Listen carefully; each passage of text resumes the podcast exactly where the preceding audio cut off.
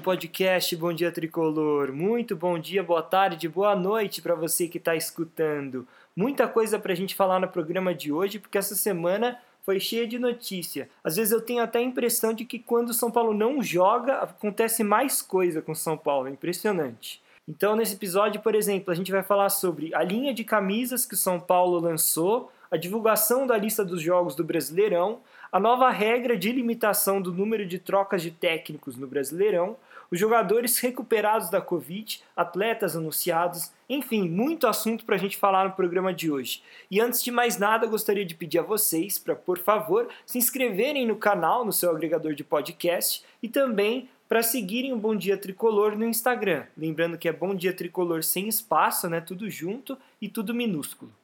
Bom, galera, queria começar falando aí de uma notícia que vocês devem ter acompanhado ao longo da semana, de que o Luiz Fabiano pegou Covid e ficou internado no hospital. Mas a boa notícia é que ele já recebeu alta, tá bem e voltou para casa. E falando no Luiz Fabiano, também outra notícia sobre ele dessa semana é que o presidente Júlio Casares falou que ele pretende fazer um jogo de despedida para o ídolo. A ideia é realizar essa partida com o Morumbi lotado. Então, obviamente, ele quer fazer isso depois da pandemia, né? Nessa semana, o São Paulo também fez uma publicação nas redes sociais para manifestar o seu apoio ao combate à homofobia. O tricolor aproveitou que a data do dia 25 de março é o Dia Nacional do Combate à Homofobia, então prestou a sua homenagem à comunidade LGBT. Todos os anos o São Paulo faz uma publicação como essa, né, para prestar esse tipo de homenagem. Mas é interessante a gente ver que cada vez menos tem pessoas nas redes sociais que se manifestam contra esse tipo de assunto. Porque a gente via com muita frequência, por exemplo, há uns 5 anos, as pessoas se posicionando contra, falando que é, isso é motivo de chacota para o torcedor de São Paulo e coisa e tal. Mas felizmente a gente vê que hoje em dia essas pessoas são cada vez mais raras, né? E a grande maioria apoia esse tipo de atitude porque entende e vê como é importante proteger esse tipo de comunidade que sofre tanto preconceito. Então a gente vê que esse tipo de atitude, apesar de parecer pequena, pode ser bastante importante, né? Porque vem de um clube de futebol, né? Que é uma marca que as pessoas amam. Então as pessoas repensam quando vem uma publicação como essa, esse tipo de atitude. Então é bacana a gente ver que esse tipo de publicação parece estar surtindo realmente algum efeito na torcida, né, em todas as pessoas que acompanham. Porque de fato, como o torcedor gosta muito do clube, quando o clube se posiciona de uma maneira bem enfática sobre um assunto, a pessoa tende a refletir mais sobre aquilo, né? Então é mais do que necessário a gente falar desse assunto e parabéns ao São Paulo pela atitude. Outro assunto mais institucional, antes da gente falar de futebol, é que o São Paulo vai lançar uma linha de camisas históricas com o nome de Futebol Raiz. O Casares apresentou essa nova linha mostrando uma camisa do São Paulo daquelas bem antigas, sabe? Que é a camisa branca, que tem listras vermelhas e a gola vermelhona também. E o público-alvo dessa nova linha de camisas são justamente os torcedores mais tradicionais que gostam de colecionar camisas históricas. Eu achei bastante interessante essa iniciativa, porque esse tipo de campanha que eu espero ver nessa diretoria do São Paulo, já que ela é comandada por um cara que foi por muito tempo diretor de marketing. Então isso mostra aí uma certa esperteza de como atender o torcedor, né, trazendo um produto que é de relevância para ele, que ele quer, e criando uma nova forma de receita. E assim, é bastante importante né, o São Paulo conseguir alternativas de receita num momento de pandemia, que não tem dinheiro de bilheteria, o número de sócios torcedor tende a cair, porque ninguém pode assistir jogos no estádio, é, também não tem exposição da marca agora que o Paulistão está paralisado. Então, alternativas como essa são bastante importantes. E eu acho que essa sacada da diretoria foi bem bacana. E uma coisa bacana é que essas camisas vão ter inclusive tamanhos para bebês e para aqueles extra extra large, né? Aquelas camisas bem grandes. Então isso é bacana porque o São Paulo mostra que está preocupado em atender todos os tipos de torcedores, né? Outra boa notícia para o São Paulo que surgiu essa semana é que ele se livrou de pagar uma quantia de 16 milhões de reais. Isso porque dois olheiros, um que trouxe o Anthony e outro que trouxe o Rodrigo Caio, estavam exigindo do São Paulo esse valor por terem trazido os atletas para o clube. Mas, na justiça, o São Paulo conseguiu ganhar a causa e se livrar de ter que pagar esse valor. Bom, vamos falar de futebol então agora e comecemos pela lista de jogos do Brasileirão que a CBF divulgou ao longo dessa semana. O São Paulo vai estrear jogando contra o Fluminense. A gente ainda não sabe se ele vai jogar no dia 23 de maio, que é quando começa o Brasileirão, ou logo depois. Mas, de qualquer forma, o campeonato começa no dia 23 de maio e termina dia 5 de dezembro. Ou seja, o planejamento da CBF é de que o campeonato não extrapole o ano que vem, como foi na última temporada por conta da pandemia. Espero que isso dê certo, né, porque o período de pré-temporada é importante, mas como os estaduais estão parando, eu acho que isso pode ser mudado. Talvez a estreia do Brasileirão seja postergada em algumas semanas ou talvez até meses. E aí, a título de curiosidade, né, as cinco primeiras rodadas do São Paulo são Fluminense em casa, Atlético Goianiense fora, Atlético Mineiro fora, Chapecoense em casa e Santos fora. E as últimas cinco, né, não do primeiro turno, do campeonato todo, são Atlético Paranaense em casa, Grêmio fora, Esporte em casa, Juventude em casa e no final termina jogando contra o América Mineiro em Minas Gerais. E a CBF também apresentou algumas outras novidades para essa edição do Brasileirão. Uma delas é de que o VAR vai ser centralizado na sede da CBF, no Rio de Janeiro. Então, toda vez que um juiz consultar o árbitro de vídeo, esses assistentes vão estar lá na sede da CBF no Rio de Janeiro. Assim como todos os outros jogos do Brasileirão, sempre os assistentes do VAR estarão localizados lá no Rio. O propósito disso, segundo a CBF, é fazer com que as decisões sejam mais uniformes, né? que elas não fiquem tão diferentes como elas foram no último Campeonato Brasileiro. E também tem a questão de que muito provavelmente vão ser menos árbitros de vídeo, então a CBF pode dar prioridade para aqueles que ela considera melhores. Esse sistema de árbitro de vídeo centralizado num lugar só já acontece faz tempo nas ligas americanas, né? Por exemplo, na NBA e na NFL é assim. E no futebol, o campeonato italiano e português também funcionam dessa maneira. Outra novidade apresentada pela CBF para o Campeonato Brasileiro de 2021 é que haverá um limite no número de trocas de técnico ao longo da competição. Isso foi decidido numa votação. O São Paulo votou a favor dessa mudança e os únicos clubes aí dos maiores que votaram contra foram o Flamengo e o Grêmio. E como é que vai funcionar essa regra? É o seguinte: digamos que um clube comece o Campeonato Brasileiro com um técnico. Ele vai lá, daí o técnico começa a não ir muito bem, a diretoria decide demiti-lo. Ela pode trazer outro técnico para o lugar? Pode, mas é só uma vez. Então ela tem que demitir e pensar bem no segundo, porque ela não vai poder demitir o segundo e trazer um terceiro. Ou seja, o clube só pode fazer uma troca de técnico ao longo da competição. Isso se o clube demitir o técnico. Agora, se o técnico se demitir, isso não conta como uma troca de técnico, porque não foi, vamos dizer assim, culpa do clube. Então, o clube, por exemplo, vamos supor, o São Paulo, ele começa com o Crespo no Brasileirão. E digamos que o Crespo se demita porque ele recebeu uma oferta melhor. Nesse caso, o São Paulo pode trazer um segundo técnico e, se não gostar desse segundo técnico, pode trazer um terceiro porque a primeira troca foi por uma demissão do próprio treinador, não do clube. Agora, o que, que acontece se, por exemplo, um time demitir o primeiro técnico e trouxer um segundo e demitir o segundo? O clube não vai poder trazer um terceiro e vai ter que terminar a competição com um interino. E o que, que é um interino segundo a CBF? Alguém que já está trabalhando dentro do clube há pelo menos seis meses. E assim, só para ficar mais palpável, vou trazer exemplos da última temporada. Por exemplo, na última temporada, só quatro clubes estariam fora dessa nova regra, que são o Vasco, o Botafogo, o Goiás e o Curitiba.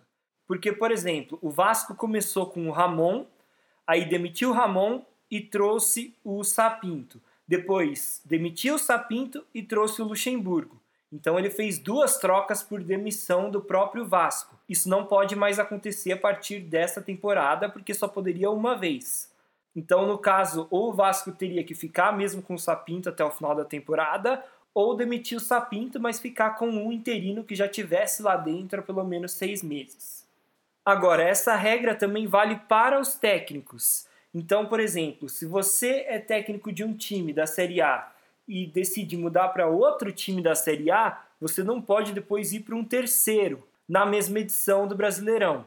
Então, mais um exemplo do último campeonato. Rogério Ceni saiu do Fortaleza e foi para o Flamengo. Ok, isso é válido, porque ele trocou de um clube para outro da Série A uma vez. Mas vamos supor que ele resolvesse aceitar uma terceira proposta. Vou sair do Flamengo e vou, sei lá, para o Atlético Mineiro. Ele teria que esperar a próxima edição do Brasileirão para aí sim treinar uma equipe da Série A.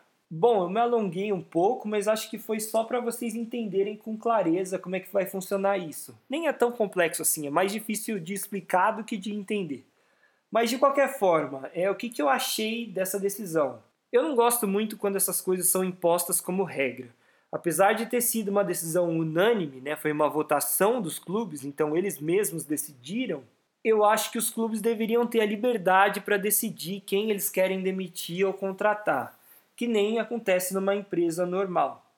E assim, na temporada passada, os quatro clubes que fizeram mais de uma troca de técnico ao longo da competição acabaram sendo os quatro times que foram rebaixados. Então eu acho que, de certa forma, a má gestão dentro do clube acaba se evidenciando, né? Então, quer dizer, os clubes acho que eles aprendem com a lição, né? Poxa, os quatro que fizeram mais de uma troca foram os quatro rebaixados? Tem alguma coisa errada nesse tipo de gerenciamento. E eu acho que esse tipo de reflexão acontece naturalmente, uma vez que os clubes percebem que não está dando certo aquilo que eles estão fazendo. Então, não acho que seria necessário, de fato, uma regra para impor isso como uma obrigação. Mas olhando pelo lado bom, esse tipo de decisão vai fazer com que os clubes tenham que se planejar um pouco melhor, né?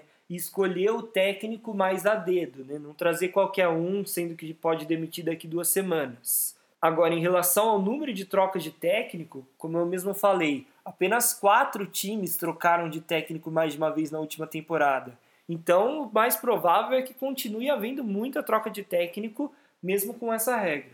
Mudando um pouquinho de assunto, um fato curioso que aconteceu no São Paulo essa semana é que o Arboleda ofereceu a camisa 5 ao Miranda. A gente ficou sabendo de detalhes dessa história pelo Carlos Belmonte, que concedeu uma entrevista ao longo dessa semana. Ele disse que o equatoriano veio até a diretoria dizer que ele gostaria de ceder a camisa de número 5 ao Miranda, já que o Miranda jogava com essa camisa na primeira passagem dele e ele é um ídolo do time, então o Arboleda quis fazer essa gentileza. O Miranda agradeceu e no primeiro momento recusou, né, disse que não precisava disso e tal. E o próprio Carlos Belmonte disse que, como muita gente já comprou a camisa de número 22, porque o Miranda foi apresentado com a camisa de número 22, seria um pouco injusto com a torcida mudar agora para a camisa 5. Então ele está pensando aí em talvez mudar no futuro, ou mudar só na Libertadores da América, enfim. O São Paulo está estudando a melhor saída para essa situação. Agora uma boa notícia: o Galeano e o Diego Costa voltaram a treinar. O Diego ficou um tempo fora sem jogar por ter sido infectado pelo Covid-19 e o Galeano não tinha sido infectado, mas ele dividia quarto com o Léo, que foi infectado pela Covid. Então ele também ficou afastado por precaução. De qualquer forma, o Diego já se recuperou da Covid e o Galeano já foi liberado porque testou negativo, e os dois já estão treinando normalmente com o restante do elenco. Outra novidade dessa semana é que o atacante Éder foi anunciado de maneira oficial pelo São Paulo nas redes sociais do clube. O Éder assinou um contrato que vai até o final de 2022. E só para recapitular quem é o Éder, né, para quem não está lembrado, o Éder é aquele atacante brasileiro. Ele começou a carreira dele no Criciúma, aqui no Brasil, mas foi jogar na Itália antes mesmo de virar jogador profissional. Lá na Itália, ele subiu para o profissional, começou a jogar bem, foi para vários clubes e se destacou principalmente quando virou atacante da Inter de Milão. Como nessa época o Éder já tinha conseguido a cidadania italiana, por já estar morando há muito tempo na Itália, ele acabou sendo convocado para a seleção italiana e disputou a Eurocopa de 2016, inclusive marcando um gol. Em 2018, o Éder foi transferido da Inter de Milão para o Jiangsu Suning, da China, que é o mesmo clube que estava o Miranda.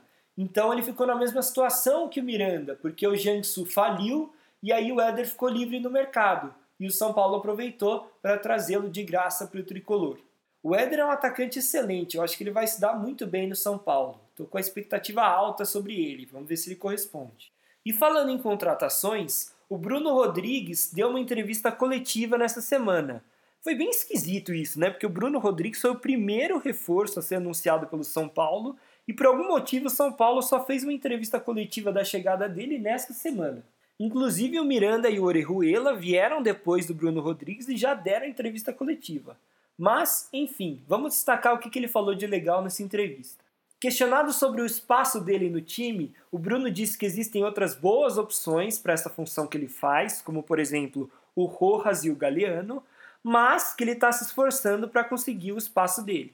O Bruno também relatou que os treinos do Crespo são muito competitivos e que isso é bom para ele, porque ele é um cara bastante competitivo que gosta de dar tudo nos treinos. Mas para mim a coisa mais interessante que o Bruno falou na entrevista foi que ele está seguro de que o São Paulo vai sair da fila nessa temporada. Ele falou que o time está se reforçando e que ele tem certeza que eles vão conseguir tirar o time da seca. E eu gostei dessa convicção, tem que ser esse espírito mesmo, senão nunca sai. Mudando um pouquinho de assunto agora, o Luan, que tinha contrato até 2022, prorrogou esse vínculo com o São Paulo até o final de 2023. Luan está no São Paulo desde os 11 anos de idade, ou seja, ele já completou 10 anos no São Paulo, porque ele tem 21. E o Belmonte contou um bastidor dessa renovação do Luan que a ideia de renovar partiu da diretoria. Eles entenderam que o Luan já é um jogador bem estabelecido no time principal e que faria sentido não só prorrogar o vínculo do atleta, como dar um aumento para o salário dele. E eu acho muito merecido, né? Porque ele é um cara que joga demais. Agora, uma negociação que está um pouco mais complicada é a do Rodrigo Nestor. A renovação com o Rodrigo Nestor já vem sido arrastada desde o ano passado e está complicado de conseguir chegar a um acordo. O Belmonte explicou que o problema é o seguinte: o São Paulo faz uma proposta e os representantes do Nestor demoram muito tempo para responder. Então o São Paulo não recebe nem um sim, nem um não. E diante desse cenário, a diretoria do São Paulo decidiu adotar uma nova postura, que é a seguinte: o São Paulo vai começar a dar datas limites para os representantes do Nestor darem uma resposta. Então já aconteceu uma vez. O Belmonte deu uma data limite e recebeu uma contraproposta nessa data limite. Então, o Belmonte pelo menos está otimista porque agora parece que a negociação está avançando. Né? Seja para um desfecho positivo dele ficar ou negativo dele sair, pelo menos a negociação parece que vai ter um fim logo.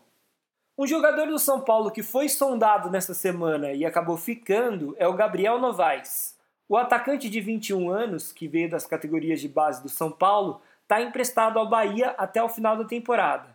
E nos últimos dias ele foi alvo do Urawa Reds, um time do Japão.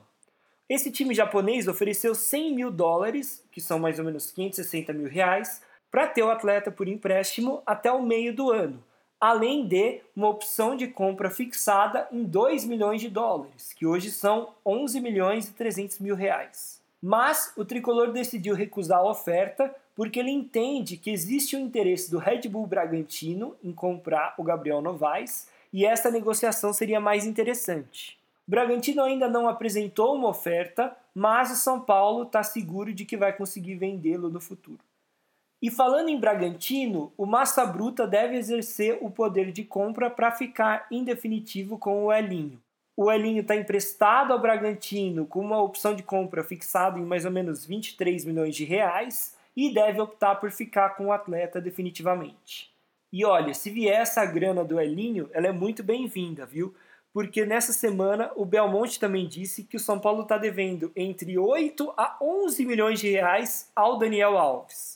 Cara, isso é muita coisa. É inacreditável como a gestão do Leco pôde trazer o Daniel sem a menor condição de pagar o salário dele, né? 11 milhões de reais é muita coisa. E o Belmonte disse que agora o São Paulo vai tentar negociar não o valor a ser pago pelo Daniel, mas a forma, né? Tentar diluir essa dívida por um tempo maior, para o São Paulo conseguir pagar a prestações longas. O Belmonte enfatizou na entrevista, no entanto, que o Daniel tem tido uma postura muito exemplar, que ele jamais reclamou de não ter recebido o salário e que ele continua sendo o primeiro a entrar e o último a sair dos treinos e focado em jogar no São Paulo o Belmonte admitiu que até houve uma conversa com o Daniel perguntando se ele gostaria de ficar. E ele falou que quer ficar, e nem citou essa questão salarial como sendo um problema para o futuro. Isso mostra como o Daniel Alves é um cara realmente muito acima da média, né? Um cara muito profissional. Cara, imagina você trabalhando numa empresa e você fica mais ou menos aí uns 10 meses sem receber salário. É muito difícil você continuar tendo uma postura exemplar, chegando direitinho no horário, trabalhando pesado. Quer dizer, todo mundo se sente incomodado com uma situação dessa. E eu acho que isso é a prova de que o Daniel Alves está no São Paulo por amor, né? Ele quer ganhar um título com o time, não tem nada a ver com dinheiro. E já que a gente está falando de dinheiro, o Belmonte também disse nessa semana que as contratações que o São Paulo fez agora no começo do ano fizeram com que a folha salarial do tricolor crescesse 1,5%. E ele falou que a meta da diretoria é que no dia 1 de janeiro de 2022 a folha salarial seja entre 10 a 15% menor do que a que começou o ano de 2021. Ou seja, ele está falando que o São Paulo vai ter que se desfazer de alguns atletas para conseguir diminuir esse valor pago mensalmente. E o Belmonte enfatizou que o time perdeu muito dinheiro com a pandemia, né? Então, até por isso seria importante diminuir a folha salarial. Ele falou que estima-se que o São Paulo perdeu 130 milhões de reais no ano passado por conta da pandemia. Nessa entrevista do Belmonte, o diretor também falou sobre a busca pelo novo zagueiro do São Paulo, já que o Crespo quer um zagueiro canhoto. O Belmonte disse que o Sabino foi cogitado, mas que o Crespo não gostou, então foi descartado e que o Alan Franco não vai dar para vir porque já está praticamente fechado com o Atlanta, lá dos Estados Unidos. Mas ele comentou que essa busca pelo zagueiro tende a dar uma esfriada agora. São Paulo não tem tanta pressa, até porque o campeonato está paralisado. Outro assunto que o Belmonte pincelou e eu achei interessante foi de que o São Paulo entrevistou 10 profissionais em 5 dias, quando ele foi decidir quem seria o técnico do São Paulo. Então isso mostra como dá para fazer um belo processo seletivo em pouco tempo e não ter desculpa para trazer um técnico mediano aí. O Belmonte também falou que as negociações com o patrocinador master estavam bem avançadas agora antes da paralisação do Campeonato Paulista. Mas como o campeonato foi paralisado, as negociações deram uma esfriada, porque não faz sentido né, negociar sobre isso, sendo que o campeonato não está nem rolando. Por fim, mas não menos importante, o Campeonato Paulista. O que, que vai ser dele né, a partir de agora? Porque assim, a fase emergencial do estado de São Paulo foi prorrogada até o dia 11 de abril. E o Campeonato Paulista voltaria no dia 31 de março, mas essa possibilidade não existe mais. E agora, com menos tempo, não vai dar para fazer aquele esquema que a Federação Paulista estava pensando em fazer, que seria espremer, né, fazer mais jogos em menos tempo, e apenas alguns jogos pontuais em volta redonda para alguns times que têm mais jogos não ficarem com um calendário muito apertado. Mas a partir de agora não tem mais como fazer isso, né? Eu acho que não vai dar tempo de exprimir o calendário do dia 11 de abril até o dia 23 de maio, que é quando começa o Campeonato Brasileiro. A não ser que a Federação Paulista diminua o número de jogos do Paulistão, o que eu acho bem improvável. Uma outra possibilidade seria o Campeonato Paulista ser simplesmente cancelado, que eu também acho difícil de acontecer. Agora, o que, que o Belmonte falou? Ele estava sugerindo tentar negociar com o governo do estado de São Paulo do Paulistão voltar num formato que tenha um protocolo mais rigoroso para conter a Covid e que seja mais ou menos no formato de bolha. Ele falou, inclusive, que essa bolha poderia ser criada dentro da cidade de São Paulo. Então, por exemplo, os clubes ficariam em CTs ou hotéis, todos os clubes, e usariam ali um ou dois estádios para fazer todos os jogos. Agora, eu também escutei uma possibilidade de haver um outro tipo de bolha, que seria uma bolha em Atibaia com seis times, que seriam São Paulo, Santos, Corinthians, Palmeiras, Bragantino e Ponte Preta. E aí todos esses times ficariam dentro de um resort fechados e para jogar, jogariam no estádio do Bragantino, que não é muito longe de Atibaia. Eu acho que o que realmente vai acabar acontecendo é o governo de São Paulo não vai liberar, a Federação Paulista vai querer fazer todos os jogos e aí a CBF vai acabar cedendo, porque afinal não é só o Campeonato Paulista que está paralisado, tem outros campeonatos estaduais que estão parando aos poucos. Então, acho que a CBF vai se sentir pressionada em postergar o início do Brasileirão e de novo invadir o calendário do ano que vem que pode parecer ruim por um lado, mas pode acabar sendo a única solução para ninguém ser muito prejudicado. E para finalizar, galera, o São Paulo emprestou o goleiro Jean ao Cerro Portenho até o final do ano. O São Paulo vai receber um milhão de reais pelo empréstimo e o Cerro ainda vai ter direito a adquirir 100% dos direitos econômicos do atleta ao final do período por 2,8 milhões de dólares, o que são mais ou menos 16 milhões de reais. O Jean tem contrato com o São Paulo até o final de 2022 e eu acho que foi um bom negócio, visto que o Jean não tem espaço no São Paulo desde que ele protagonizou aquele episódio lamentável em que ele agrediu a sua esposa. Bom, galera, eram essas todas as informações que eu queria falar com vocês no programa de hoje. Muito obrigado por escutarem e até a próxima.